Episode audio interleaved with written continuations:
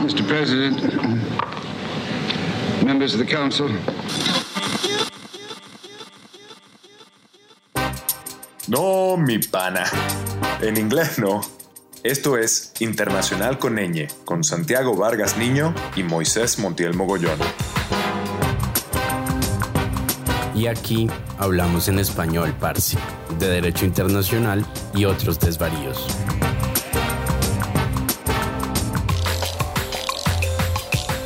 Aviso, las opiniones expresadas en este programa son atribuibles exclusivamente a la irresponsabilidad de sus emisores, sin que puedan de alguna manera ser entendidas como opiniones institucionales de los empleadores que tengan la mala suerte de tener a esta gente en sus filas. Bienvenidas, bienvenidos y bienvenides al tercer episodio de Internacional con Ñ, su podcast de Derecho Internacional y otros desvaríos. Quien tiene el gusto de saludarles es Moisés Montiel desde la Ciudad de México y me acompaña, como siempre. Hola Moisés, Santiago Vargas desde la Ciudad de Bogotá. Muy contento de verte. Nuestros oyentes no lo sabrán, pero mi coanfitrión porta un elegantísimo corbatín en honor a nuestro invitado de excepción. Y si ustedes dirán, pero ¿qué es este cliché? ¿Por qué todos son de excepción? Pues ya lo verán es eh, Ignacio de Casas, abogado por la Universidad de Mendoza, magíster de estudios en Derecho Internacional de los Derechos Humanos con distinción de la prestigiosísima Universidad de Oxford en el Reino Unido y actualmente candidato a doctor por la Universidad Austral.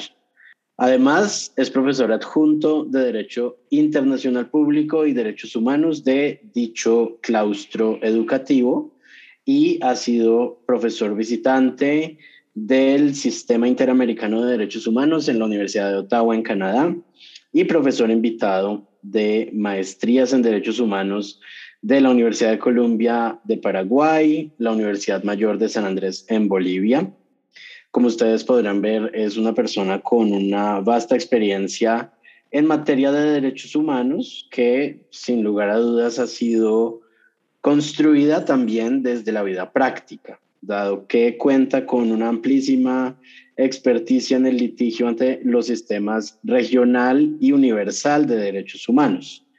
Es cofundador y vicepresidente del Centro Latinoamericano de Derechos Humanos, una ONG con estatus consultivo ante la Organización de las Naciones Unidas y of counsel de la firma internacional de abogados llamada Southern Lights Group, basada en la ciudad de Buenos Aires, Argentina, coeditor de la Revista Internacional de Derechos Humanos y ha disertado y publicado en muchas revistas en aspectos relativos al sistema interamericano y universal de derechos humanos, las empresas y los derechos humanos, los derechos humanos de los pueblos indígenas y demás. Y por si eso no fuera suficiente, es coautor del libro Los derechos humanos de las personas jurídicas, titularidad y legitimación en el sistema interamericano.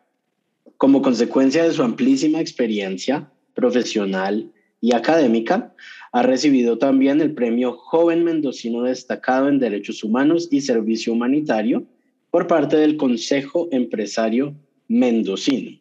Así que Ignacio, no me alcanzan las palabras para eh, darte una calurosa bienvenida y agradecer tu presencia el día de hoy. ¿Cómo estás?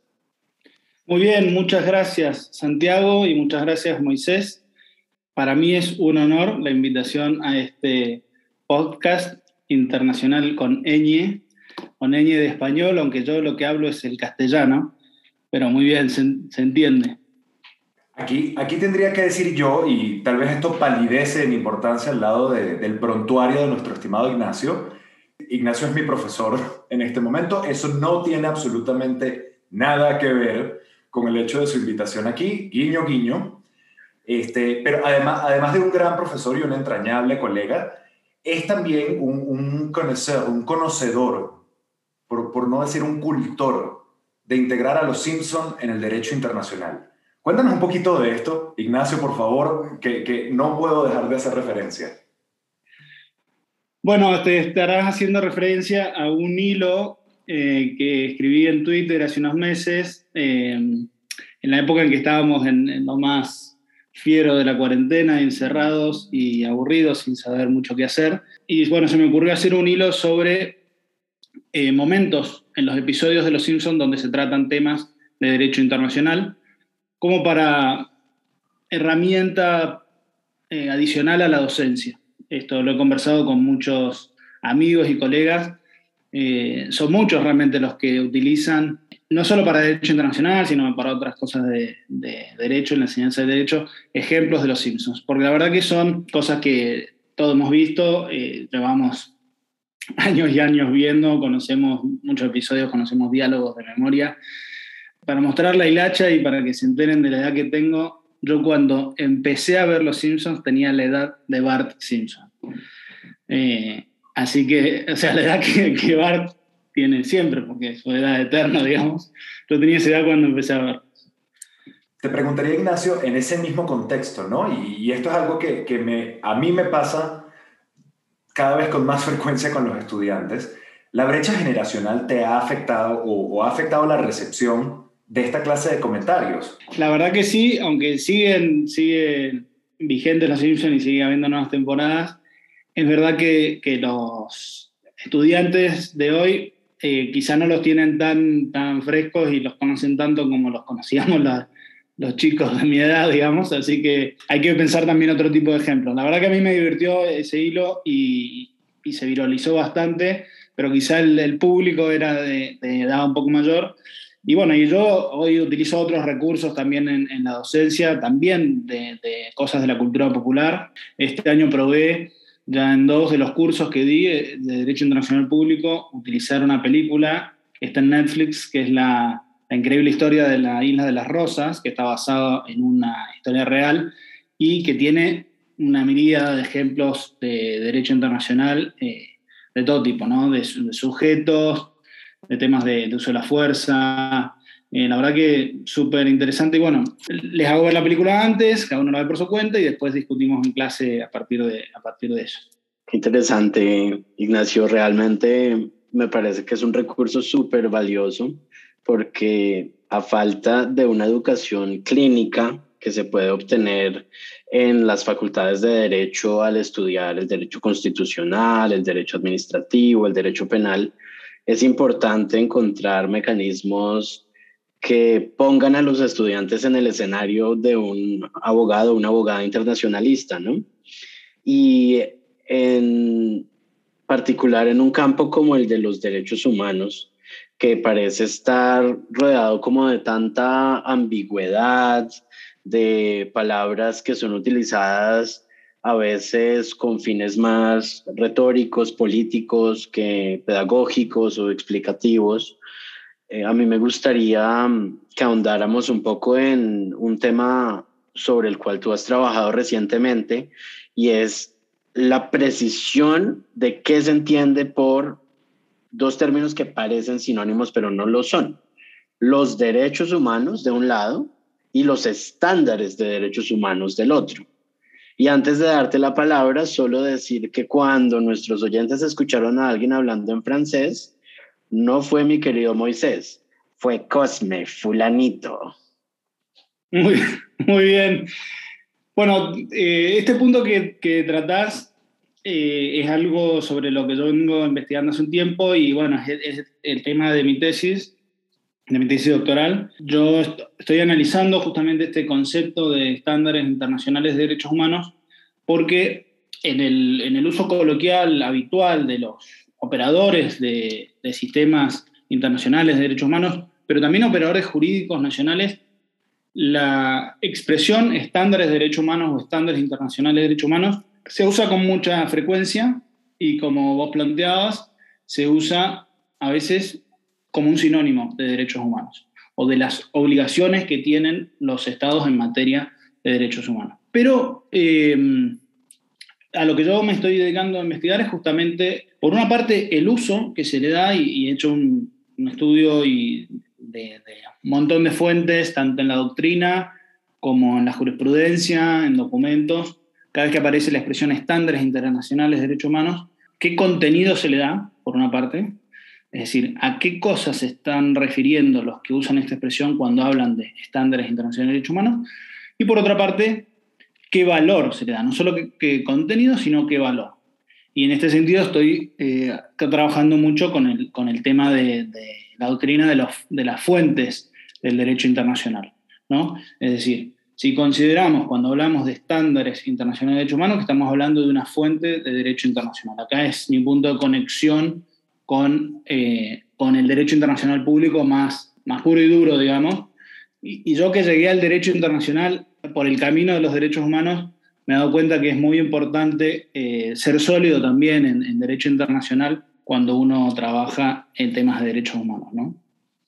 Ignacio, fíjate, sin, sin, sin ánimo de, de ir eh, revelando, spoileando el, el contenido de, del paper que, que, del que nos hablas, en algún momento, cuando, cuando estás haciendo esta precisión a lo largo del paper, equiparas un poco los estándares de derechos humanos con, con este mal llamado, a mi entender, derecho blando o soft law.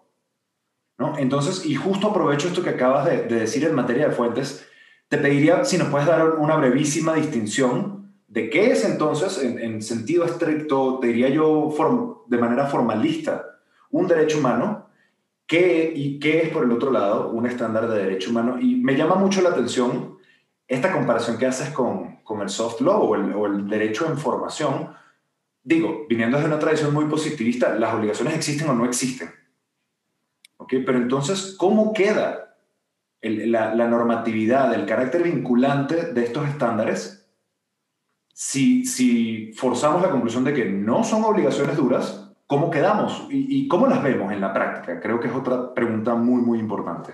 Efectivamente, em, la pregunta tuya como que va al hueso del tema porque cuando nosotros hablamos de derecho internacional de los derechos humanos, por supuesto que los derechos humanos también forman parte del derecho interno de los estados y están, por supuesto, eh, los derechos pueden estar consagrados en, en textos legislativos o, por supuesto, en las constituciones. Pero ahora estamos solo hablando en el plano del derecho internacional y entonces, para mí, derechos humanos son aquellos que, están, que, constituyen obligaciones para los estados. Obligaciones que surgen del derecho internacional, de las fuentes formales del derecho internacional. Es decir, aquellos derechos que están consagrados en tratados internacionales, en la costumbre internacional, en principios generales de derecho o en otras eh, fuentes que válidamente podamos reconocer como fuentes de, derecho internacional, es decir, creadoras de obligaciones en el ámbito internacional. ¿Podría ser una resolución de una organización internacional? Sí, en la medida que esa, organización internacional tenga competencia para dictar normas vinculantes, así que puedan crear reglas de derecho. Lo que pasa es que en este ámbito del, derecho internacional, que, del derecho de los derechos humanos, que ha tenido un desarrollo enorme, surgen un montón de otras eh, fuentes materiales o de un montón de, a mí me gusta llamarlo insumos, para no utilizar la palabra fuente, insumos que los operadores eh, jurídicos, por ejemplo un tribunal, eh, una comisión o a nivel interno, no sé, un, un, congreso, un parlamento cuando discute una ley, utilizan para basar sus decisiones o sus preferencias en derechos humanos y utilizan este insumo, es decir, tomo algo que está ahí eh, internacionalmente en el derecho internacional y lo utilizo para fundar mi decisión o para basar mi, preferencia.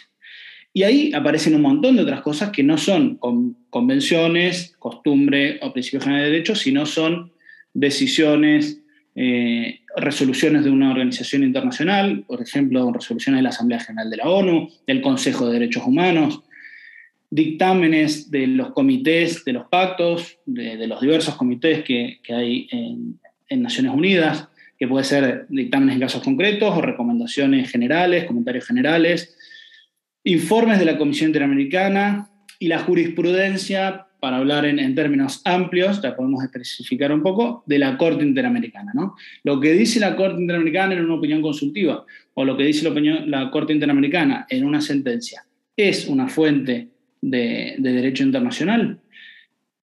Podemos decir que hay derechos humanos que estén eh, fundamentados, basados únicamente en, estos, en estas eh, fuentes, en estos insumos, si no están en, alguna de las fuentes reconocidas, eh, las fuentes formales.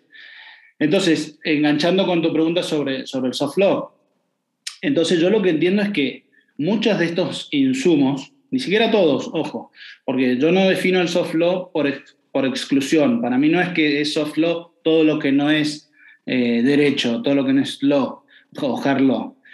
No, hay cosas que para mí ni siquiera son soft law. O sea, eh, este derecho blando o derecho a información son cosas que pueden eh, estar en camino de convertirse en, derecho por alguna de las, de las fuentes. ¿Por qué? Porque es, por ejemplo, un borrador, una, una declaración, como ustedes saben, muchas de las, o todas, mejor dicho, las convenciones de derechos humanos en el ámbito de Naciones Unidas han tenido como antecedente una declaración, que es como un camino preparatorio, es parte del proceso de negociación. Ahí vamos desarrollando, discutiendo, logrando consensos hasta que nos ponemos de acuerdo en establecer esto con, lenguaje de, de tratado y pedimos a los estados que lo ratifiquen y que se obliguen mediante eso.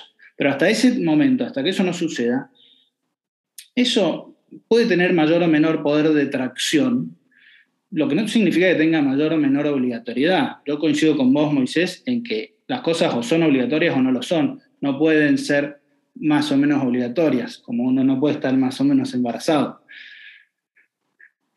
Aunque, aunque ahí sí habría que decir, y, creo que esto es un punto importante, perdóname si estoy, si estoy brincando a la conclusión con anterioridad, hay cosas que sin ser derecho tienen muchísimo sex appeal en la práctica. Y, lo dejo solo por ofrecerlo, ¿no? El proyecto de artículos sobre responsabilidad del Estado de la Comisión de Derecho Internacional.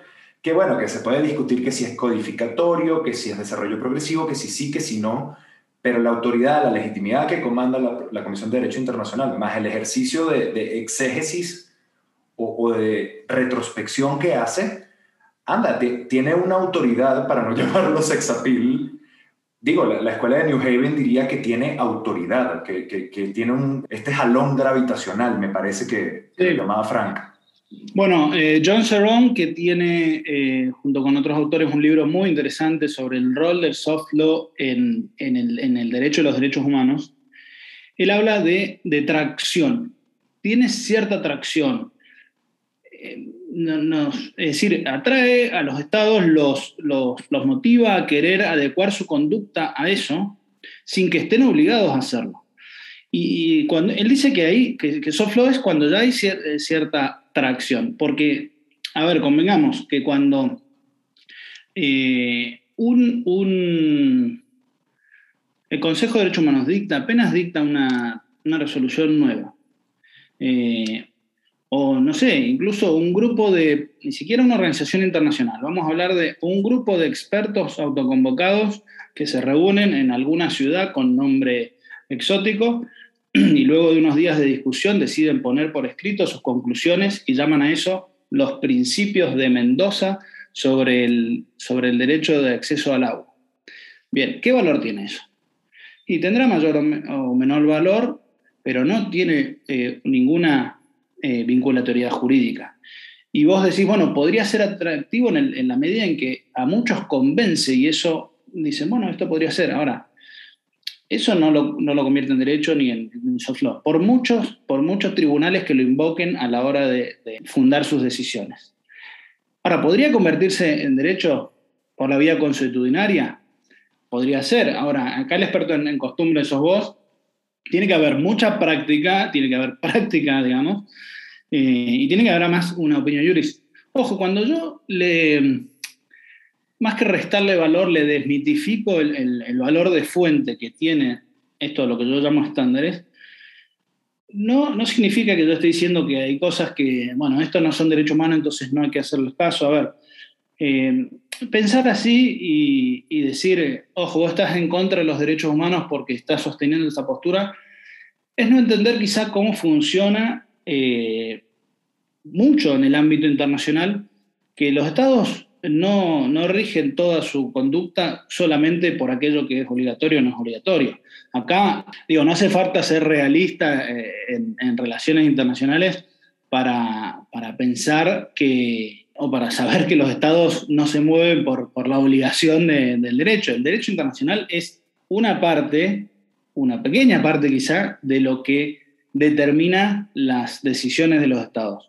Acá em, eh, Charles Weitz, que es un politólogo, no es, no es jurista, no es abogado internacional, eh, dice, los estados se mueven por, por, inducción material, sí, porque temen eh, el incumplimiento de la norma y las consecuencias del incumplimiento de la norma puede tener, pero a veces lo hacen por imitación, porque no quieren quedar fuera de un club, y entonces ven que todos los demás estados hacen caso, no sé, a esta opinión consultiva, y bueno, yo también le voy a hacer caso, aunque no piense que, es obligatorio, por, por, un montón de, digamos, de, funciona de muchas maneras, ¿no? Hay también un, par de autores que han, empezado a ponerle, digamos, criterios no solo jurídicos, sino también de economía, de, psicología cultural, a, a, las razones por las cuales los estados eh, deciden eh, obedecer o, guiar, más bien, más que obedecer, guiar sus decisiones y sus conductas a partir de normas internacionales, y acá utilizo la palabra norma no como equivalente a reglas, sino eso como, como indicios eh, de cosas que pueden ser eh, no vinculantes y sin embargo orientar las políticas de los estados y, el modo en que conducen su, su, su accionar, tanto a nivel interno como a nivel internacional. Hay un punto muy interesante acerca del surgimiento de nuevas reglas de derecho internacional de los derechos humanos y es la adjudicación de casos ante los distintos tribunales regionales o ante los, sistemas, los órganos perdón, del sistema universal. Naturalmente a nosotros nos compete más que todo hablar de la Corte Interamericana de Derechos Humanos y en menor medida de la Comisión Interamericana. Con respecto al rol de la de ambos órganos, se habla mucho de que producen estándares de derechos humanos. Y uno en discusiones internas oye con muchísima frecuencia que no, que hay un estándar que prohíbe la concesión de autoamnistías, hay un estándar que fija el derecho a la consulta previa, hay un estándar que impone, por ejemplo, la sanción penal como único mecanismo de restricción de los derechos políticos de una persona elegida a un cargo de elección popular. Pero si uno lee rigurosamente ese término, se da cuenta de que es una sombrilla que cubre desde declaraciones hasta observaciones después de misiones de trabajo, hasta informes de fondo en casos contenciosos o inclusive sentencias judiciales de la Corte Interamericana de Derechos Humanos. Yo quisiera pedirte que nos ayudes a precisar ese término. ¿Qué se debe entender por estándar de derechos humanos y de qué manera, digamos, circunscribirlo para evitar este tipo de usos que de nuevo son más políticos que jurídicos del discurso de los derechos humanos? Eh, me encantó el concepto este que, mencionaste de sombrilla, es decir, como, como modelo que abarca, que abarca mucho y que incluye dentro de eso eh, cosas que tradicionalmente al menos no han sido consideradas como fuentes eh, formales de, obligaciones, por lo tanto, que no podrían ser creadoras de, de nuevos derechos humanos, derechos humanos entendidos como obligaciones de los estados porque seguimos hablando de derecho internacional. ¿no? Por supuesto que, los oyentes se habrán dado cuenta que, uno acá suscribe a una, determinada eh, postura en, cuanto a, las fuentes del derecho internacional, una, postura más bien formalista, porque también hay otras posturas eh, no formalistas que dicen, bueno, cualquier cosa puede ser eh, fuente en la medida que genera obligaciones o que, cree tracción. Y de todos los ejemplos que vos diste, me parece que, muchos eh, coincidirán en que todos esos van eh, generando nuevos derechos humanos, en el sentido de que van creando unas obligaciones o, van creando, y ahora sí utilizo la palabra, estándares que deben ser seguidos por los estados. Te voy a adelantar primero cuál es eh, como mi conclusión para después volver un poco atrás a, a cómo llegué a ella. Yo lo que propongo es que hagamos una distinción conceptual entre obligaciones de derechos humanos y estándares de derechos humanos. Y cuando digo que distingamos, lo que quiero decir es que cuando hablemos de estándares de derechos humanos, nos refiramos solamente a aquello que no es, que no surge de, que no son obligaciones de derechos humanos y por lo tanto no surge de las fuentes. Este no es el uso que hace ni la Comisión ni la Corte Interamericana. Cuando ellos hablan de estándares de derechos humanos, se están refiriendo también y en primer lugar, por supuesto, a lo que dice la Convención Americana sobre Derechos Humanos, la declaración, que eh, yo acepto que es, que es eh, una fuente consuetudinaria, es decir, todas eh, otras convenciones que son también objeto de la competencia de la, de la Comisión y de la Corte, es decir, cosas que surgen, principios generales del derecho, otras costumbres internacionales.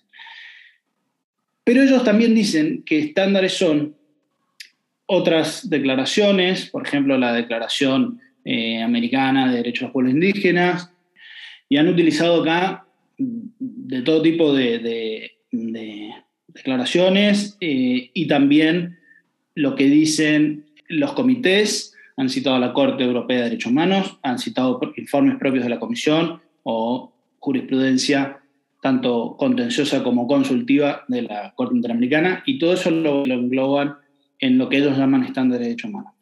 ¿Y yo por qué propongo distinguirlo? Porque entiendo que estas cosas tienen valores distintos eh, y unas cosas son vinculantes y otras no. Y, y, por eso acá me parece que hay que rescatar una distinción que, que existe en, en, la doctrina, que es la distinción de dos, dos acciones distintas, que son la creación del derecho y el establecimiento de estándares. Necesariamente acá uso las expresiones en inglés que quizás son más claras, pero es el International Lawmaking como una cosa distinta del Standard Setting. Entonces, eh, una cosa es crear derecho y otra cosa es establecer estándares. Las dos conductas y las dos eh, acciones son necesarias. Es decir, cuando nosotros queremos proteger mejor los derechos y, queremos orientar un, tribunal internacional o un organismo internacional, quiere orientar a los estados sobre cómo debe ser el eh, cumplimiento de sus obligaciones y cómo, cómo cumplir mejor con los derechos, le recuerda sus obligaciones, no, no crea obligaciones, le recuerda sus obligaciones y además le marca un camino y le dice cómo puede hacerlo eso. Y ahí, cuando hace eso, va estableciendo estándares, va dando recomendaciones concretas, porque eh, convengamos que las normas eh, vinculantes de derecho que están en tratados son a veces son muy generales y hay muchas maneras de cumplir. Ahora, cuando hace eso, cuando baja a la concreción, a detalles más concretos, lo que está haciendo es establecer estándares. Y esos estándares no son vinculantes, en el sentido que el Estado podría igualmente cumplir con sus obligaciones siguiendo un camino diverso al que le están proponiendo. Bueno, obviamente acá tenemos que, como que ir y descender a, las cosas concretas de los detalles de por qué vos decís que no son vinculantes o no. Y acá, nada, podemos volver a, a repasar, pero hay conceptos a veces un poco de este tipo sombrilla, como dijiste vos, como era la palabra, eh, tipo paraguas, eh, como por ejemplo el concepto del corpus juris, ¿no? que utiliza la Corte eh, Interamericana. ahora leyendo la, última de las opiniones consultivas, yo decía, bueno, la Corte parece que, que, que tiene corpora juris y corpora juris, como hay distintos, ¿no? ¿Por qué? Porque te encontrás opiniones consultivas como la 21 o la 24, donde dice que el corpus juris es lo que dice la convención, la declaración y otros materiales de soft law, pero en cambio en esta, en la, 28, dijo que, que no, que solamente el corpus juris es lo que dice la convención y lo que dice la declaración, y se olvidó de incluir ahí otras cosas, ¿no? Bueno, porque quería eh, eh, decir o enfatizar que eh, no existía un derecho autónomo a la reelección presidencial indefinida que estuviera protegido por la Convención, ni por ninguna, ninguna otra parte del corpus juris, eh, bueno, con riesgo a que hubiera por ahí alguna cosa de Soflo que sí dijera que, la había, no sé. Eh, entonces, no ha utilizado, digamos, este, este concepto de forma pareja, al menos eh, una crítica que puedo hacer de, la Corte en este punto. Cuando, cuando yo digo que el concepto de estándares que utilizan la Comisión y la Corte incluye todas estas cosas que yo te mencioné, muchas veces no lo hace de forma explícita, o sea, casi que no vas a encontrar definiciones de qué son los estándares. Yo encontré muy pocas, ¿no? En algunos pocos informes eh, te vas a encontrar quizá en una nota al pie que dice, a los efectos de este informe se entiende por estándares tal cosa y ahí incluye jurisprudencia de la comisión, jurisprudencia de la corte, todo. Pero otro de los problemas que me encontré en mi investigación es que más informes leo de la comisión, más conceptos distintos me encuentro de, estándares. ¿no? A veces incluye unas cosas, a veces incluye otras. Bueno, todo lo cual genera una inseguridad jurídica para los operadores que tienen que decir, bueno, yo quiero cumplir con los estándares, decime cuáles son. Todo esto llegó al culmen en, el, último informe que yo llamo el de estándares al cuadrado, porque es el de estándares sobre la obligatoriedad de los estándares del, sistema interamericano. Y entonces, eh, nada, parece un poco eh, ridículo, pero bueno, es que la comisión ha insistido tanto en esto que ahora se ha convencido de que sus estándares son obligatorios y entonces hay una obligación eh, de seguir los estándares. Ignacio, entonces estamos ante una comisión que se ha hecho standardception a sí misma, estándares sobre estándares, y, que se ha convencido de la obligatoriedad de sus propios estándares, ¿no? Eh, en mi opinión, dando un poquito al traste con el tema de que el legislador único y exclusivo del derecho internacional, salvo delegación expresa, son los estados. Pero digo, esa es mi posición estatocéntrica y soberanista. Yo entiendo que esto se quedó más o menos en Austria hace ya algún tiempo. Pero ojo, e, esto no ocurre en el vacío. Simultáneamente, en el mismo universo, la Corte Interamericana de Derechos Humanos ya hace rato que se convenció por un lado, de, la obligatoriedad de sus sentencias, que no hay ningún problema cuando es con respecto a las partes del litigio y con respecto al litigio específico, pero también de la normatividad de su res interpretada. Y aquí, evidentemente, y, no podemos sino echarle tierra encima, el fallo de Hellman versus Uruguay. El inicio de cosas muy positivas en la región, como, como fue alertar a todas las autoridades dentro del derecho doméstico que sí, mira, hey, tienes que estar pendiente con el tema de la convencionalidad. Ahí no hay ningún problema. Pero además es el inicio de lo que conocemos materialmente como el control de la convencionalidad. Entonces me, me quedo y, me gustaría escucharte, Ignacio, dos puntos con, con esto de Hellman versus Uruguay. Por un lado, ¿qué opinión te merece eh, esta destrucción de la prohibición de generar estare decisis o, precedente en el sentido normativo, ¿okay? que, que, la Corte pues, decidió ignorar o, decidió hacer de lado en Hellman versus Uruguay, al decir que su propia red interpretada es de obligatorio, de obligatoria observancia, perdón, para, para todos los Estados miembros. Y por el otro lado, este tema de, tenemos un tribunal que está materialmente legislando, Ignacio. ¿Cómo queda esto en el, sistema más amplio de los poderes de las judicaturas en el derecho internacional. Bien, entonces, em, esta idea o esta regla, si yo nunca la había visto formulada de esta manera, eh, en el sentido de que exista una prohibición de, del estar de el, en el, derecho internacional. Lo que sí eh, entiendo que está muy claro, al menos en el derecho convencional de los, tribunales internacionales, es que las decisiones de los tribunales, las sentencias de los tribunales, son obligatorias para las partes en el litigio. eso está fuera de discusión. Ahora, lo que ha ido generando la Corte Interamericana es la de otorgarle ese valor a sus sentencias, pero eh, para otros, eh, de ese valor vinculante, para otros estados que no han sido parte en el litigio, y al conjunto de, toda su, de su jurisprudencia, es decir, al conjunto de la doctrina que va a generar. Acá está el concepto que ha generado la, Corte, una creación pretoriana, no, tiene fundamento eh, explícito, al menos no fundamento explícito en la Convención, que es eh, el poder de, de, ejercer este control de convencionalidad, que es un poder que se ha atribuido a sí misma a la Corte, pero que además ha dicho que tienen que realizar todos los estados, no solo los, tribunales, sino todos los poderes del Estado, que se la podríamos resumir básicamente en la obligación de inaplicar eh, una norma de derecho interno si esta es contraria a la Convención Americana y a la interpretación que de la Convención haga la Corte Interamericana. Entonces, la primera parte, ojo, y no en todos los sistemas, pero al menos en el sistema jurídico argentino y en, muchos sistemas que tenemos control de, constitucionalidad difuso, esto no genera ningún problema. O sea, nuestros tribunales ya lo hacían. Es más, en Argentina la Convención Americana tiene rango constitucional. Cualquier juez ya tenía que hacer esto. Es decir, si una norma es contraria a la Convención eh, Americana sobre Derechos Humanos, la tiene que declarar inconstitucional. O si querés, inconvencional, si te gusta la, expresión, inconvencional. Ahora, que esto tenga que ser, además, respecto de lo que la Corte Interamericana dice que es, y lo he dicho eh, en, cualquier otro caso, y lo he dicho en, opiniones consultivas también, como si eso formara parte de la, de la convención, lo mismo, implica darle eh, valor de, reglas jurídicas, de, obligación, a cosas que, de acuerdo al derecho convencional, no lo tienen. Eh, porque una cosa es la convención y otra cosa distinta es lo que diga la, lo que haya dicho la, Corte que puede tener un valor eh, interpretativo y orientativo eh, muy bueno, pero son cosas distintas.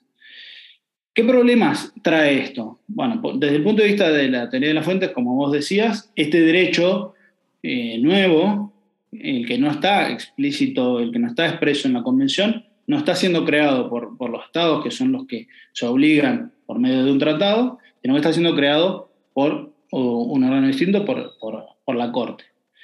Además trae eh, otro tipo de problema, el control de convencionalidad, que es que genera la obligación, una obligación de incorporar de una manera específica y determinada el derecho internacional el derecho interno, cosa que, que el derecho internacional no tiene por qué ser así. O sea, lo único que un Estado hace cuando ratifica un tratado es obligarse, es decir, adquirir unas obligaciones, manifestar su voluntad de, consentir unas obligaciones de estar en un tratado.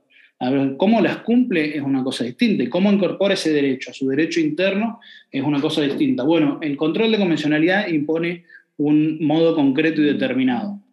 Esto, eh, que podría parecer quizá menos chocante o menos raro para países de una determinada tradición eh, jurídica, como son la mayoría de los países latinoamericanos, que tenemos una tradición más continental, y que nos, que nos llevamos cómodos, digamos, con el monismo, quizá no, no, pueda representar mayores problemas, pero para todos los países de, la tradición del common law es desconcertante, por decirlo de alguna manera. Yo eh, bueno, ahí vos decías, yo di clases en Canadá y, bueno, hay cosas que no entienden y, y, los problemas que esto genera es que muchos de estos países que hoy todavía no son parte de la Convención Americana, bueno, se desalientan de, formar parte, de ratificar eh, o adherir a la Convención Americana sobre Derechos Humanos porque porque bueno, no quieren sorpresas, ¿no? Ignacio, yo quisiera aterrizar esa discusión tan interesante acerca del judicial lawmaking o casi que de la legislatura por vía judicial de la Corte Interamericana de Derechos Humanos a un tema que en lo personal me preocupa muchísimo y es este giro punitivista de los derechos humanos que ha adoptado la Corte Interamericana de Derechos Humanos, que pasó de su primera sentencia en Velázquez Rodríguez contra Honduras de decir la Corte no es un tribunal penal, el castigo de los responsables de graves violaciones a los derechos humanos no es su objetivo, su objetivo es garantizar que no se vuelvan a cometer violaciones a los derechos humanos en el futuro, a decir en la actualidad cosas como algo que mencioné previamente, en, Barrios Altos, en la guerrilla de la Guaya contra Brasil, en, en también contra Uruguay, que las autoamnistías o las amnistías o las leyes de punto final o las normas de prescripción de la acción penal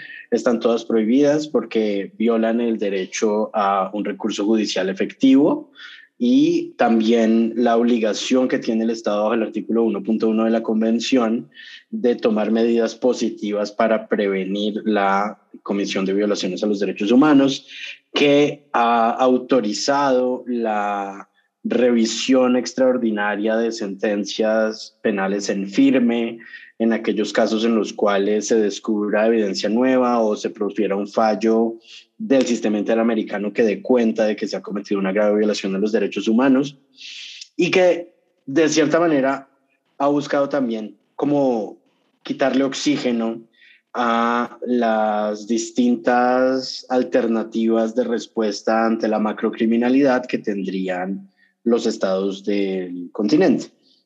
Naturalmente todo inspirado por una historia de totalitarismo, de violaciones estatales a los derechos humanos como la desaparición forzada, los escuadrones de la muerte, el traslado forzoso de hijos de disidentes políticos a otras familias, en el Cono Sur particularmente, pero que en la actualidad pues eh, ha empezado a generar tensiones en otros escenarios.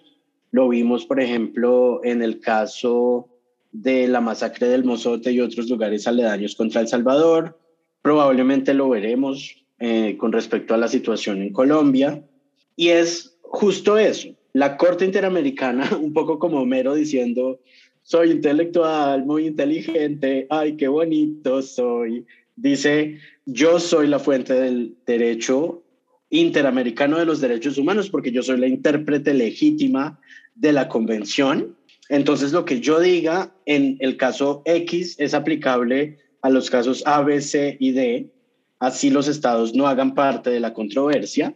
Y eso fuerza también unos discursos a nivel interno que llevan a aceptar que la Corte asuma ese rol. Por ejemplo, en el caso colombiano, la Corte Constitucional ha dicho tranquilamente que la interpretación autorizada de la Convención Americana de los Derechos Humanos por parte de la Corte, IDH, hace parte de lo que se conoce en Colombia como el bloque de constitucionalidad, que son todas estas normas de rango constitucional, pero que incluye también tratados de derechos humanos, leyes estatutarias, etcétera.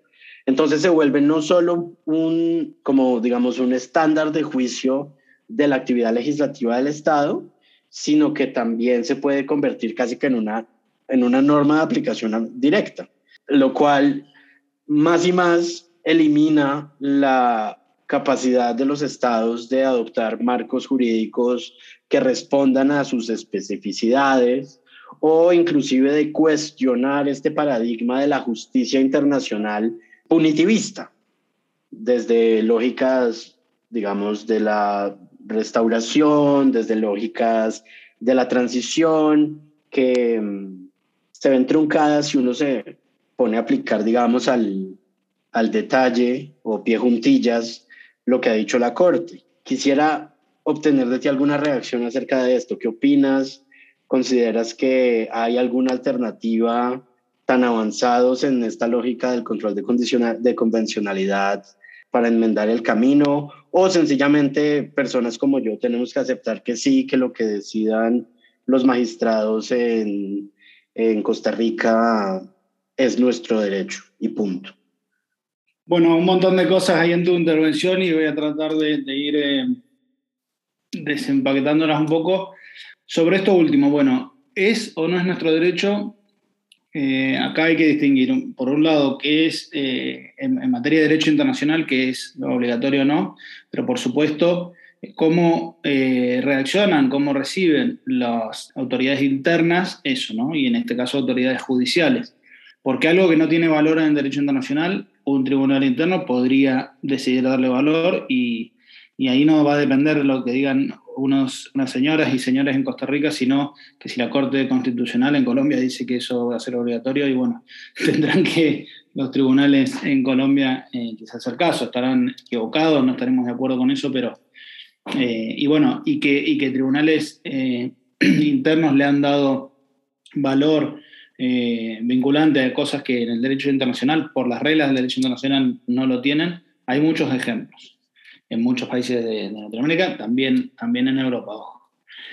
Después, sobre la cosa más de fondo, eh, sobre estos estándares, digamos, de, de, amnistías o de persecución penal, claro, cuando se va generando eh, esas reglas que, surgen, por supuesto, ante, atrocidades que se han cometido y la respuesta del sistema es una, el problema es la dinámica misma de los estándares. El estándar tiende a reproducirse, digamos, y a consolidarse.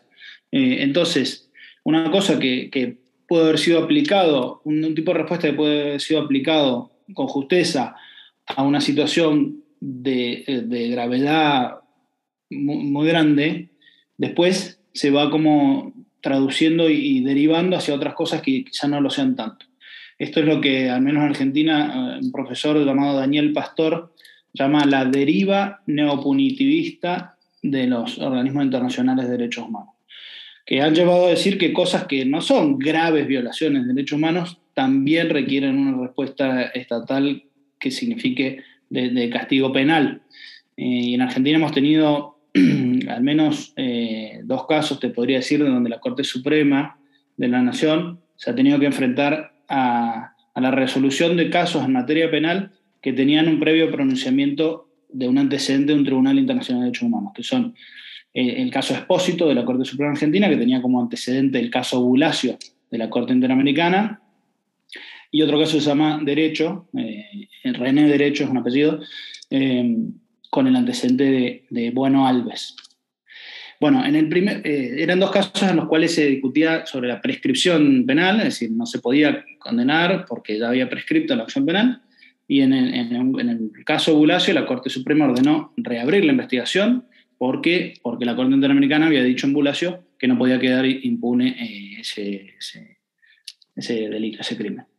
Que no era una grave violación de derechos humanos, bueno, una, es una persona que había muerto en circunstancias que eh, eran atribuibles a personal policial, eh, pero no estamos hablando de contexto de dictadura ni, violaciones graves y sistemáticas. un muchacho que murió en una comisaría eh, a la salida de un recital. Y ahí la Corte dijo subordinación y valor, y, y, vamos, hay que hacer caso a lo que dice la Corte Interamericana, hay que reabrir esta causa por más que se considera la prescripción como una garantía del imputado.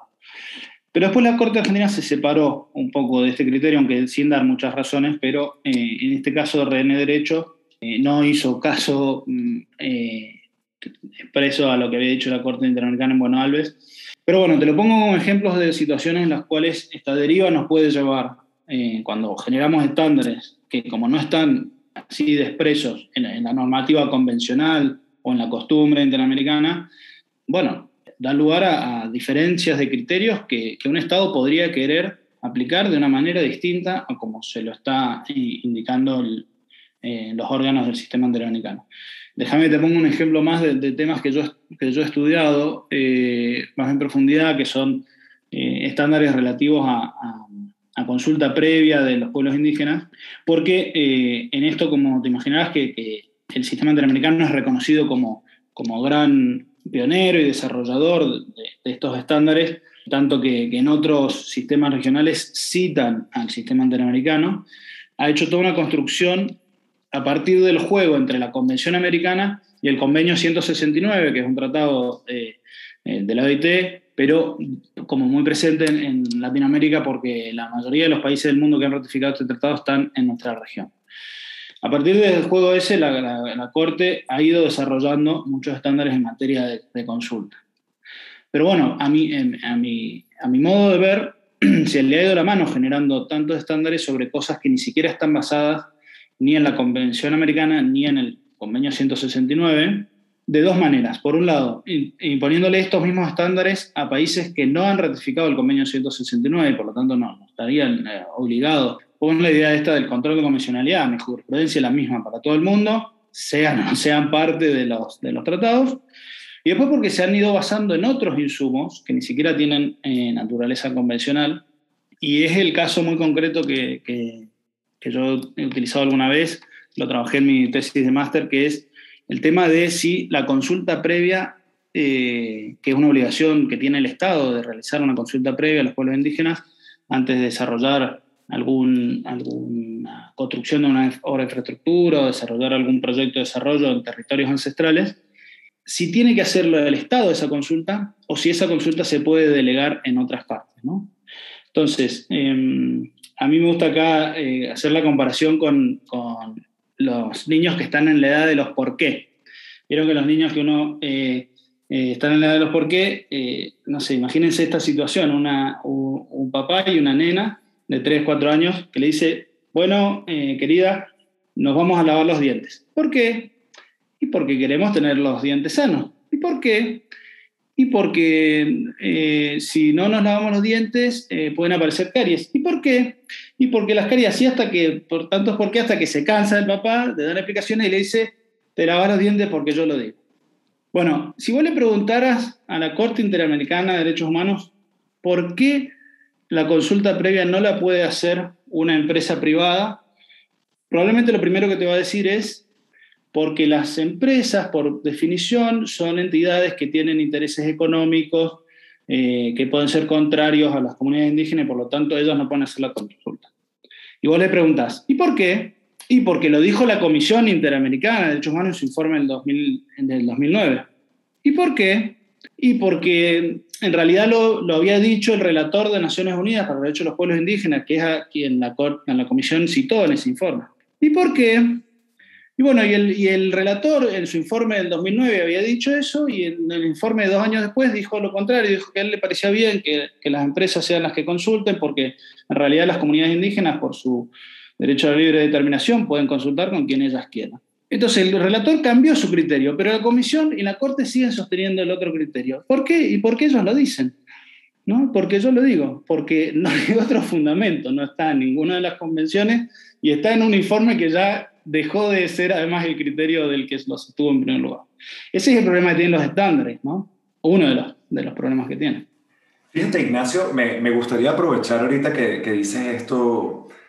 La, cor, la Corte no escapa a, su contexto geográfico, a su contexto histórico. Venga, somos todos latinoamericanos y, si bien no cojeamos de la misma pata, pues a todos nos fallan las piernas de alguna manera, ¿no? Por, representar las diferencias aquí. Y mencionas un punto muy interesante dentro de esta identidad institucional de la Corte Interamericana, sobre todo de, creo yo, en la última década. La Corte empieza a manifestar de manera sostenida un, hábito de analizar los problemas, de analizar el derecho, y aquí me robo una frase para, para introducir el siguiente punto del que me gustaría preguntarte, analiza los derechos desde su vicio y no desde su, su, ejercicio, que para quienes tengan tan poquito amor propio como nosotros es por supuesto un extracto de la disidencia del juez Pazmiño Freire en la OC 2821 relativa a la reelección indefinida. Aquí, aquí hubo de todo, Ignacio, y, me, encantaría explorar tu, tu, o escuchar tu opinión y que exploremos juntos algunas precisiones Hubo cuestionamientos metodológicos muy importantes eh, sobre cuál era la pregunta, si era la pregunta, si se podía reconducir la pregunta, ¿ok? Si, si la Corte Interamericana entonces, en su opinión consultiva, confundió la reelección, o, o más bien planteó como, como sinónimos inseparables la posibilidad de postularse sin limitaciones y el hecho automático de ganar. Luego, por el otro lado, y, aquí me encantaría escucharte a profundidad, el test de idoneidad, proporcionalidad y necesidad que, que, aplica la Corte Interamericana a la restricción tanto del sufragio activo como del sufragio pasivo. ¿Cómo encuentras tú este test? Porque la verdad, la verdad, yo lo vi bien flaco, no me queda clara que, las patas de esta mesa se sostengan solas y mi impresión, mi intuición como, como pues hijo de mi espacio y mi tiempo, es que la Corte está, de nuevo, analizando desde la desviación que ha producido en algunos países como el mío propio, la, la reelección indefinida, en vez de analizarlo desde la, desde la dogmática de los derechos humanos, al punto de, y sigo volviendo a esto, pero tengo que sacarme el veneno del cuerpo, estás admitiendo en el uso, por ejemplo, del estándar de, del bien común, entonces a partir de ahí abres la puerta y estás traficando cosas que no tienen carácter de derechos humanos, como por ejemplo la alternabilidad en el poder, les das un, un ascenso ¿okay? a contenido orbital de derechos humanos y, y, creo que aquí la temática de los estándares puede ser interesante, creo que hay algo de eso en el razonamiento de la Corte, cuando, cuando de alguna manera le da este ascenso a la alternabilidad en el poder, ¿dónde para? O sea, e, esta jurisprudencia normativa, ¿dónde se detiene? El foro es todo tuyo, estimado. Eh, de nuevo, gracias, eh, Moisés. Vos como Santiago les gustan preguntas con muchas preguntas adentro y son un gran desafío para poder responderlas. Es que como en las conferencias, es más un comentario que una pregunta. Claro. A ver, a mí no me parece mal que, eh, que cuando, un, cuando a un tribunal, en este caso, se le pide una opinión, porque es una opinión consultiva, no haga un, mero análisis puramente dogmático, sino que eh, mire la realidad en la cual está inserta. En el contexto, digamos, y, y, el contexto, que ojo, no es solo el latinoamericano, porque la Corte eh, Interamericana en este momento tiene jurisdicción solo sobre países eh, latinoamericanos, algunos de, pocos de Caribe, pero tiene vocación regional de todo el hemisferio. Eso a veces se le olvida, ¿no? A veces es un poco hispanocéntrica la Interamericana. Pero más allá de eso, o sea, está en un contexto y es un contexto con democracias con sus defectos. Eso no, a ver, no, en principio a mí no me, no me, no me choca que lo tenga en cuenta. Pero por supuesto coincido con vos en que lo que, el, que, lo que no puede hacer es simplemente empezar a, darnos una opinión, a darnos opinión sobre cómo debería manejarse la cuestión eh, política y, las cuestiones electorales en, nuestra región, sino que tiene que basarse en el derecho porque es un tribunal y está llamado, llamado a interpretar el derecho. Entonces ahí es donde entra uno de los, problemas que a mí me hacen un poco más ruido de esta opinión consultiva. Para, para, empezar, te adelanto que eh, estoy súper de acuerdo con que eh, de, las, de las tres mm, decisiones, de los tres puntos, digamos, que tiene la, la decisión de la opinión consultiva, con el primero y el segundo estoy, estoy plenamente de acuerdo, es decir, yo coincido con que la reelección presidencial indefinida no es un derecho, eh, un derecho autónomo. Acá la Corte suscribió una, una, tesis de las fuentes más parecida a la, a la, que yo sostengo que a la que ella misma sostiene, porque dice, miren, no encontré, busqué, y no encontré ni en la Comisión Americana, ni, ni en la declaración, ni en los que son tratados acá vinculantes, ni en la Carta de la OEA, no encontré un derecho a la reelección. Muy bien, de acuerdo con eso. Segundo punto, dice que prohibir la reelección indefinida es algo compatible con la Convención Americana. Bueno, acá es donde, donde quizá, eh, bueno, sí podemos discutir un poco más, pero yo con eso estoy de acuerdo. Lo que a mí no me cierra, y, y pienso que entró por la ventana, ni siquiera lo había preguntado esto Colombia, es por qué sale la Corte a decir que, que la habilitación de la reelección presidencial indefinida es contraria a los principios de la democracia representativa, es decir, básicamente viene a decir que, que exista reelección presidencial indefinida es contraria al derecho internacional. Me parece que no era necesario en este contexto y, agarró y lo dijo. ¿no? El, problema es que se metió a decir una cosa que se ve que, que algo de cola de paja tenía la Corte porque como cinco veces dice que, ojo, no vayan a pensar que que la Corte en realidad está imponiendo un sistema político, una modalidad determinada sobre las limitaciones de los derechos políticos, pero, pero, la, pero la impone, digamos, ¿no? Y lo dice un montón de veces de esa forma. Entonces, ¿dónde pienso que está el origen eh, del problema?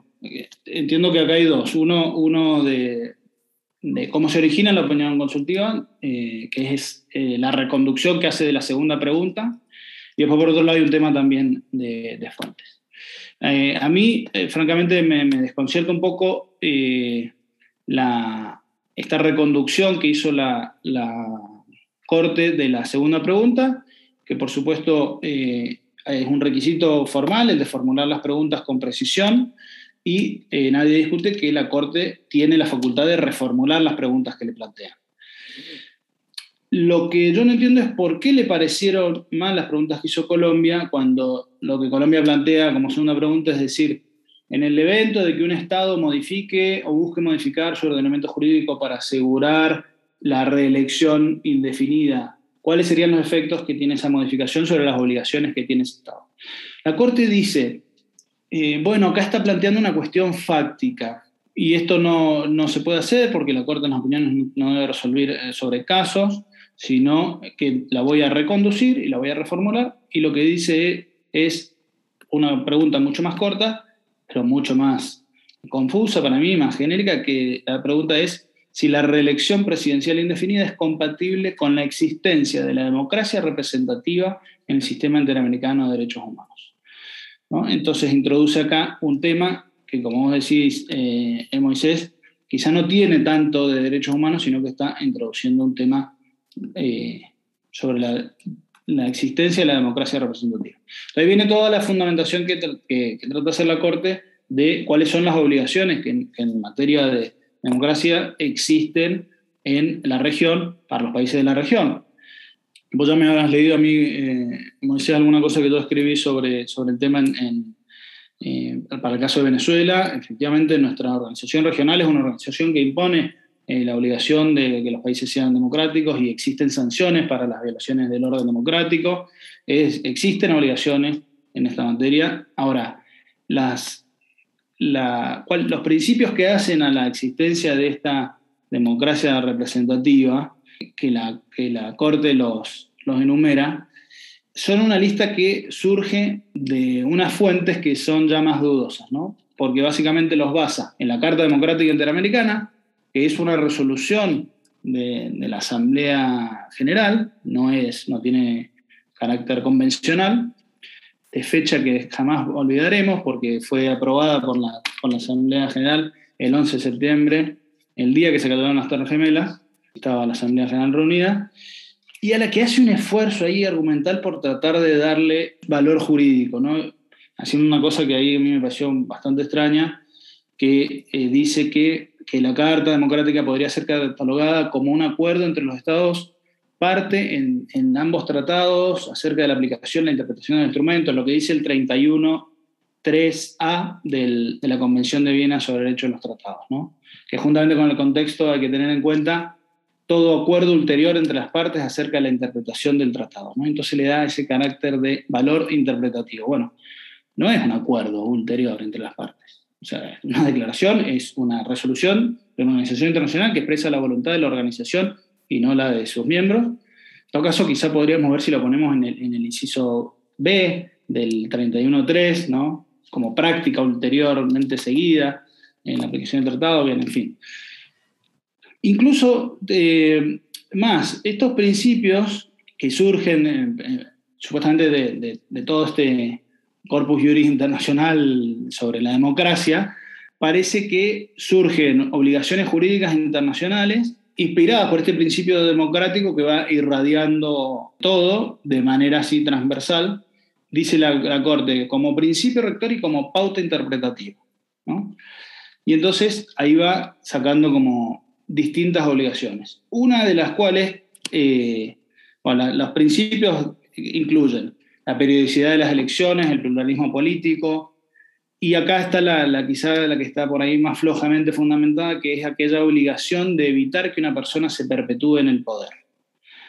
Bueno, él, eh, la verdad que la única fuente que, que, hay sobre eso es un acta de la quinta reunión de consultas del Ministerio de Relaciones Exteriores en Santiago de Chile del año 59, que el Comité Jurídico Interamericano dijo que, que algunos de, que enuncia algunos de los atributos de la democracia que están plenamente vigentes. Bueno, la verdad que es una pena que, que sobre un tema en el cual estamos, pienso mucho, muy de acuerdo con que es sano que, que haya limitaciones en, en, las reelecciones y todo, se lo fundamente de esta manera, que es el riesgo que viene en muchas otras cosas, ¿no? Es decir, no es que uno esté en contra de lo que va diciendo la Corte Interamericana, el problema es cómo lo, cómo lo fundamenta o las cosas que va sacando de la galera que le restan eh, autoridad en el fondo de esas decisiones y que y le genera muchos flancos por donde puede ser atacada. ¿no?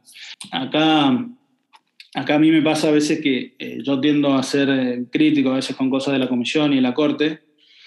como dice el dicho, más estudio el sistema interamericano, más quiero a mi perro. ¿no? porque, no sé, le va encontrando defectos y problemas y dificultades. Bueno, y, el hecho de que uno le haga críticas al sistema no es que uno esté en contra del sistema o que, o que, o que sea parte de lo que llaman el backlash, ¿no? la resistencia al sistema interamericano, o como dice esa otra frase, ¿no? si vos decís estas cosas le haces el juego a la derecha. No, lo que hago es, estoy tratando de hacer eh, derecho con, con, cierta seriedad y decir qué cosas me parece que son eh, basadas en derecho y qué cosas son puros inventos. Eh, a partir de, los comentarios que fueron surgiendo en redes sociales, a partir de los primeros comentarios que surgieron a partir de la opinión consultiva, vi que una persona decía, qué bueno, qué bueno que dijo esto la Corte, porque salió al cruce de los abusos que hacen eh, algunos del control de convencionalidad. Porque efectivamente, refiriéndose a lo que había hecho en su momento el Tribunal Constitucional de Bolivia, que había dicho que que Evo tenía derecho a ser reelegido eh, porque tenía un derecho basado en la Convención Americana y que ella, como tribunal, estaba haciendo control de convencionalidad, diciendo que, la limitación a su posibilidad de reelegirse era contraria a la Convención. Entonces, eh, este comentario que leí por ahí decía, qué bueno que, que aclararon que no se pueden inventar derechos, ¿no? Bueno, yo me quedé pensando, que aclarado que, que ese tribunal no se puede inventar derechos, ahora la Corte Interamericana sí se puede inventar derechos. Eh, bueno, o sea, el control de convencionalidad, entonces, ¿quién, ¿quién hace buen control de convencionalidad y quién hace mal control de convencionalidad? Y el que buen control convencional realiza, buen control convencionalizador será. Pero más, más allá de esto, me quedo con dos cosas y, y te hago una repregunta rápida, Nacho. Lo primero, y, y, quiero rescatarlo, sobre todo porque para mí es algo muy cierto. Yo constantemente vocifero y rebuzno sobre lo que me parece que, que podría haberse hecho de otra manera en cuanto al acervo jurisprudencial de la Corte, ¿no? Pero es que esta crítica no viene de un lugar de deslegitimación y creo que es el espíritu de todos nosotros. Buscamos criticar para generar eh, interacción, para generar reflexión. Para eso escribimos, para eso estudiamos. Y en ese, en ese mismo entendido, fíjate, y, y aquí saludos al doctor Toller porque no puedo dejar de pensar en, los distintos tests que se aplican para, para, analizar la razonabilidad de una restricción. Me parece a mí que tuvimos un, un, un intento poco elegante, o más bien una decisión poco elegante, cuando la Corte Interamericana aplicó la parte precisamente de necesidad al momento de pronunciarse sobre la compatibilidad de la reelección indefinida con los estándares eh, interamericanos, porque de nuevo creo que no exploró las opciones que el derecho ofrece, sino que se quedó con la realidad, lo cual me conecta a una de estas críticas veladas que te hacía al inicio de la otra pregunta. Se preguntó la Corte, ¿existe algún mecanismo menos lesivo okay, a, a los derechos que se podrían estar impactando para prevenir entonces la perpetuación de una persona en el poder? Y lo que dijo fue, no, la verdad es que no, sin fundamentar, sin, sin ofrecer mayor raciocinio al respecto, que me parece a mí muy ilustrativo de que la Corte asume la debilidad de las instituciones, la ineficacia de los contrapesos institucionales, es decir, está haciendo descripción en vez de prescripción. Y dejó que, que, que la realidad de la debilidad de las instituciones en nuestra América Latina le dictara la respuesta de la necesidad, que estoy parcialmente de acuerdo con lo que decías en, un inicio, la Corte sí existe y debe prestar atención a su espacio y su tiempo. Pero ahí es donde no sé si estoy de acuerdo y por eso te hago la repregunta.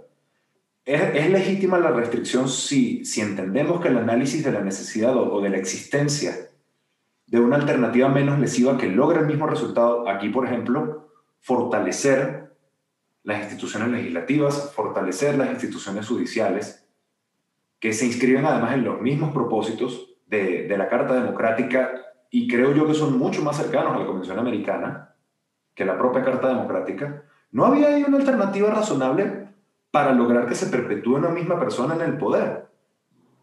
Que podríamos hacer todo otro capítulo de, a ver, ¿y qué hay de malo, no? O sea, si, si la misma persona se quiere postular 100 veces y la, y el, la ciudadanía quiere votar por esa persona 100 veces, adelante.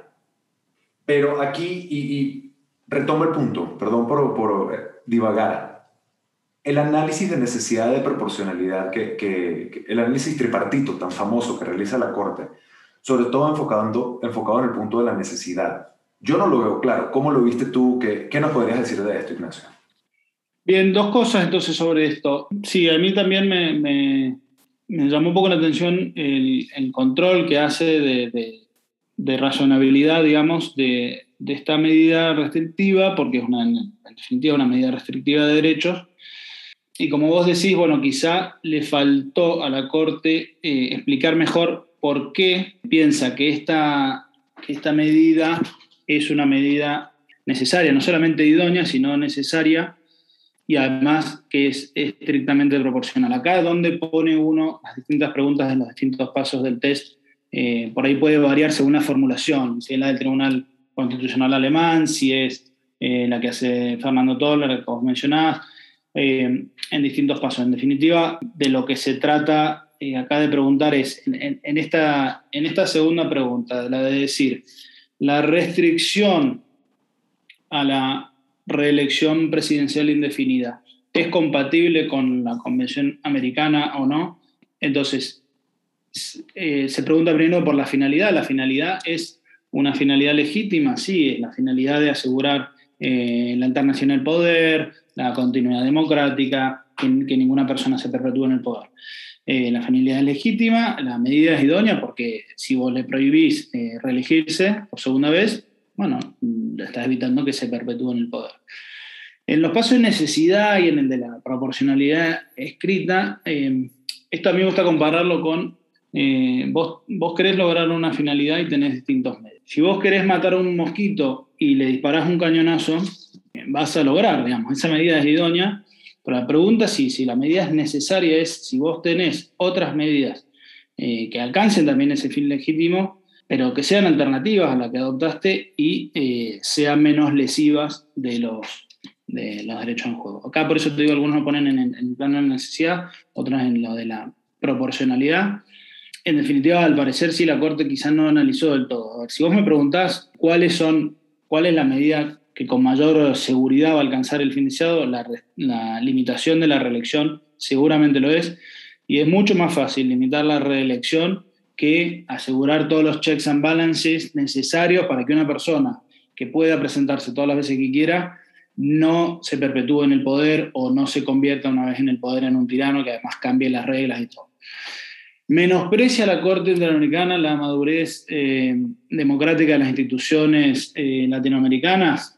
Bueno, eh, está en un contexto en el cual está viendo todos los problemas que esto puede haber y, y, discúlpame, pero tu país es como un ejemplo muy, muy patente de esto. Sí, el ejemplo de todo lo que no hay que hacer. Claro, entonces, acá es donde a mí me parece que no está tan desacertado por parte de la Corte de decir, bueno, mire, es que este fin se logra de esta manera y de todas las demás maneras es mucho más complicado, es mucho más difícil. O sea, vos tenés que asegurar que una persona que está en el poder no utilice todos los resortes del poder, no solo para cambiar las reglas, sino sin cambiar las reglas, desde el poder asegurarse las reelecciones, porque maneja los hilos, de, porque maneja, no sé, la, la estructura electoral, porque maneja los cursos, porque hace campaña eh, por simplemente ejercer el gobierno, de, las mil maneras. Hay otras formas de restringir eso sin, sin hacer que una persona se pueda presentar a, elecciones. ¿Por qué eh, Angela Merkel eh, puede llevar más tiempo que, que, lleva Maduro en el poder y, y, estamos todos contentos? Bueno, obviamente es una comparación distinta porque acá el análisis es sobre sistemas presidenciales, pero ¿podríamos tener un sistema de reelección indefinida o sin limitar? Bueno, acá es donde yo digo que em, el tercer, la tercera conclusión de la Corte Interamericana quizá fue un poco más allá de lo que, de lo que era necesario pronunciarse. Porque que vos digas que limitar la reelección indefinida es compatible con la Convención Americana, el que lo quiera limitar, que lo limite. Ahora, que existe una obligación en el derecho internacional de prohibir esta reelección indefinida, ahí es donde se puede dar quizá un salto donde la Corte se está metiendo en temas que no son eh, estrictamente derechos humanos, sino que ya está opinando, por más que diga que no lo está haciendo, en, el diseño constitucional y electoral de los países, aun cuando a los que realmente afecta sean pocos países, porque el análisis que hace sobre comparativo, digamos, son creo que cuatro países nomás en Latinoamérica los que tienen este, este sistema de reelección indefinida. Sin mencionar además de que la definición de qué es reelección es hasta un poco arbitraria porque dice, vamos a considerar reelección presidencial indefinida tres mandatos, ¿no? O una segunda reelección. Bueno, ¿por qué tres y no cuatro? Porque, bueno, en fin. Pero, pero digamos, como que yo estoy de acuerdo con las primeras dos conclusiones y, quizá la tercera no fue necesaria, pero bueno, la Corte entendió que en el contexto en el que estamos y, y esto era, esto había que, había que hacerlo así. En fin. Nada, vamos a seguir hablando de esta opinión consultiva seguramente mucho mucho tiempo. Eso esperamos, Ignacio. Realmente, como dice Moisés, la iniciativa detrás de este podcast es que la gente empiece a hablar de estos temas como con mayor fluidez y desmentir un poco la, la noción según la cual hay que ser expertos súper encopetados que trabajan en la Comisión de Derecho Internacional para pronunciarse al respecto. Aquí, pues claro, nuestros invitados e invitadas nos llevan una considerable ventaja en términos profesionales y académicos, pero eso no impide que Moisés y yo estemos eh, presentándoles nuestros desvaríos eh, y pues a eso invitamos a los demás. Y para mantener un poco esa atmósfera relajada del podcast, hemos diseñado una última sección en la cual les formulamos unas preguntas pro forma a todos nuestros invitados. La primera de ellas concierne lo que cada vez se acerca más a una verdadera controversia internacional. Y entonces la formularé yo, que voy perdiendo, dicho sea de paso. Para ti, Ignacio, la arepa, ¿es venezolana o es colombiana? No sé de dónde nació, no sé dónde surgió, pero a mí la que más me gusta es la venezolana. Lamento que se sube. al bravo pueblo que yugo lanzó. 3 a 0, papá, 3 a 0. Estoy Ahí cerca se de pueden comer revertir- muy buenas aquí en Buenos Aires, ¿no? Por todos lados. Así que Estoy cerca de revertir el, el legado del 5 a 0 que le metimos a Argentina. Ya voy 3 a 0 contra Venezuela. Yo, yo diría que aquí empieza a formarse eh, una práctica general o la expresión de una, de, una preferencia normativa general. Este, habrá que ver la opinión juris por dónde va, lo cual me sirve de, de- excelente seguimiento. No quisiera hacer más leña del árbol caído este, o de la arepa sin abrir y rellenar. Con lo cual voy a la siguiente pregunta, Ignacio. El Just Coyotes, ¿existe o son tus papás disfrazados? el Just Coggins existe para mí, pero es muy pequeño. Para mí no debe estar abierto a lo que la Corte Interamericana cada vez quiera ir diciendo lo que es, porque corremos el riesgo de que lo vayan llenando de un montón de cosas de contenido cuando esté con poca, con poca capacidad de fundamentar alguna cosa que simplemente diga que es Coggins y ya. Que es porque yo lo digo. Ok, ok. Sí, efectivamente, en las eh, observaciones que al respecto profirió la Comisión de Derecho Internacional de la ONU, nos encontramos con una lista que, claro, es enunciativa, no es taxativa, de normas de Jus Cogens, pero hacen referencia pues a unos asuntos que distan mucho de lo que el juez Cansado Trindaggi, que fue objeto de nuestra eh, discusión anterior con Catalina Fernández, imaginaría. Para él, básicamente, cualquier derecho humano en peligro, bien sea por acción o omisión estatal o inclusive por los intereses de una empresa, es Jus y hay que protegerlo a rajatabla. Eh, pero entonces creo que ahí también se van definiendo unos contornos interesantes de lo que opinan nuestros invitados eh, sobre el tema. El siguiente propósito que tenemos es el de conocer un poco más a nuestros invitados e invitadas. Eh, creemos que la música es un gran indicador del tipo de persona con la cual hemos hablado. Y entonces nos gustaría saber, Ignacio, si tú tienes alguna canción que te evoque temas relacionados con el derecho internacional. Yo soy gran fan del, filósofo argentino Andrés Calamaro y me gusta mucho una canción de él que se llama La Libertad, porque habla eh, cosas muy interesantes sobre, sobre temas de derechos humanos y, quizá también lo que hemos estado desvariando hoy sobre los estándares, porque la letra empieza así, dice, creo que todos buscamos lo mismo, no sabemos muy bien qué es ni dónde está oímos hablar de la hermana más hermosa que se busca y no se puede encontrar. Bien, así empieza la letra de esa canción que me encanta y, es la canción que voy a elegir para. Yo estoy seguro que la Corte Interamericana sí sabría dónde está, pero ya, ya, ya para no seguir dándole a la Corte. Ignacio, otra de las cosas que nos interesa exprimir de nuestros invitados es no, no solo pues, la gala de conocimiento que hacen, sino ellos como personas frente al derecho internacional. Por eso también les preguntamos siempre, ¿cuál es para ustedes el, el episodio, el momento más bochornoso del derecho internacional público moderno? Acá voy a coincidir con, con mi amiga Catalina Fernández Carter, que escuché su, episodio. Bueno, vengo siguiendo, soy. Yo sigo a, a Internacional con desde cemento, como decimos en Argentina, es decir, desde el principio. Y, yo voy a coincidir con ella, eh, como he hecho así bochornoso. Hay muchas cosas las cuales uno reprocha a las instituciones internacionales, a los organismos internacionales, pero me parece que el ejemplo que dio ella sobre la no actuación de Naciones Unidas o del Consejo de Seguridad de Naciones Unidas en el caso de Ruanda fue, fue una cosa que nos ha quedado en la memoria y, y, y nos hizo reaccionar. Mm, a veces, después nos olvidamos, pero bueno, creo que, que, fue un revulsivo también sobre, sobre algunos conceptos que se trabajaron eh, con cierta seriedad durante bastante tiempo. Muy bien, Ignacio. Y para finalizar nuestro episodio, no quisiéramos que terminara, pero pues es hora de cerrar. Todos hemos tenido momentos bochornosos a lo largo de nuestras carreras. Yo, por ejemplo, puedo mostrar que en Colombia también salen muy mal las cosas, en especial las encuestas acerca de la arepa. Eh, pero nos gustaría saber si tú te sientes en capacidad de compartir con nuestra audiencia cuál ha sido tu momento profesional más bochornoso.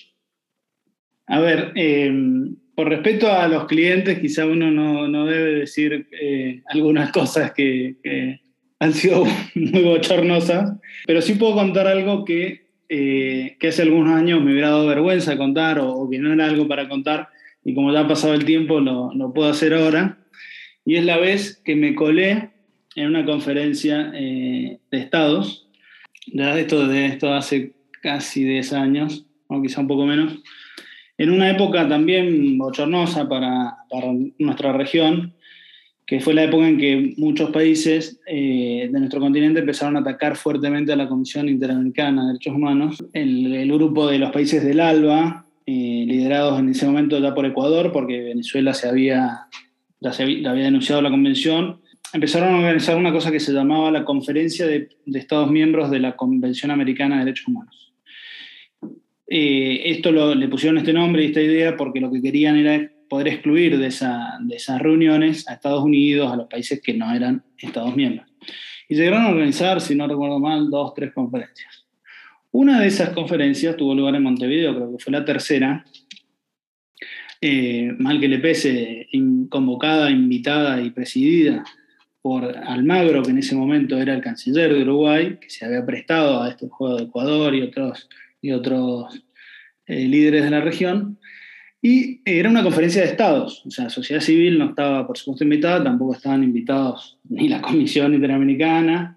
Y entonces eh, yo me enteré de que eso iba a tener lugar, me averigué en qué hotel se iban a reunir, en Montevideo, me puse un traje y entré al hotel poniendo cara de, de acá sé perfectamente dónde voy, entré y, me, y, estuve todo el día en la conferencia escuchando todo, tomando notas, hice un informe, me acuerdo que lo compartí con, con gente de la Comisión Interamericana, con, con, las relatorías que en ese momento estaban siendo muy atacadas, y algunas cosas las publiqué, están en el blog de Derechos Humanos de, de Oxford. Bueno, obviamente en ese momento, ni, ni, muchos años después, lo hubiera contado esto, la primera vez que lo cuento así públicamente, y eh, me acuerdo que algunos funcionarios me conocían, pero no sabían cómo reaccionar. Yo había tenido ya algunas, eh, por, casos que tenía ante la comisión, eh, reuniones de negociaciones y soluciones amistosas con funcionarios del gobierno de Uruguay y cuando me veían decían, pero este, eh, ¿este qué hace acá? Entonces no me decían nada porque quizá pensaban que estaba con la delegación argentina, los de la delegación argentina que también me conocían no me decían nada porque a saber qué pensaban que estaba haciendo yo ahí, así que yo iba con total impunidad colado en esa conferencia de estados miembros de la Convención Americana. Por suerte ese, ese ataque se diluyó y no, y no, no, le quitaron competencias a la Relatoría para Libertad de Expresión, que también hace en nuestra, en nuestra región también, así que bueno, pasó, pasó el chaparrón. Ignacio, gracias por esta primicia, gracias por tu compañía en el capítulo de hoy, de verdad que ha sido un inmenso honor para nosotros tenerte aquí. Muchas gracias Moisés y gracias Santiago, un placer, eh, la pasé muy bien, me divertí mucho y sigan triunfando con este podcast porque realmente eh, hace mucho bien difundir los temas de derecho internacional en nuestro idioma. RT y corazoncito. Ignacio, muchas gracias por estos comentarios tan generosos. Fue un honor gigantesco tenerte con nosotros hoy y esperamos que la discusión siga adelante. Se despide de ustedes Santiago Vargas desde Bogotá. Se despide aquí Moisés Montiel desde la Ciudad de México. Señoras, señores, señores. Esto ha sido Internacional con ella. Gracias por su sintonía y nos vemos en dos semanas.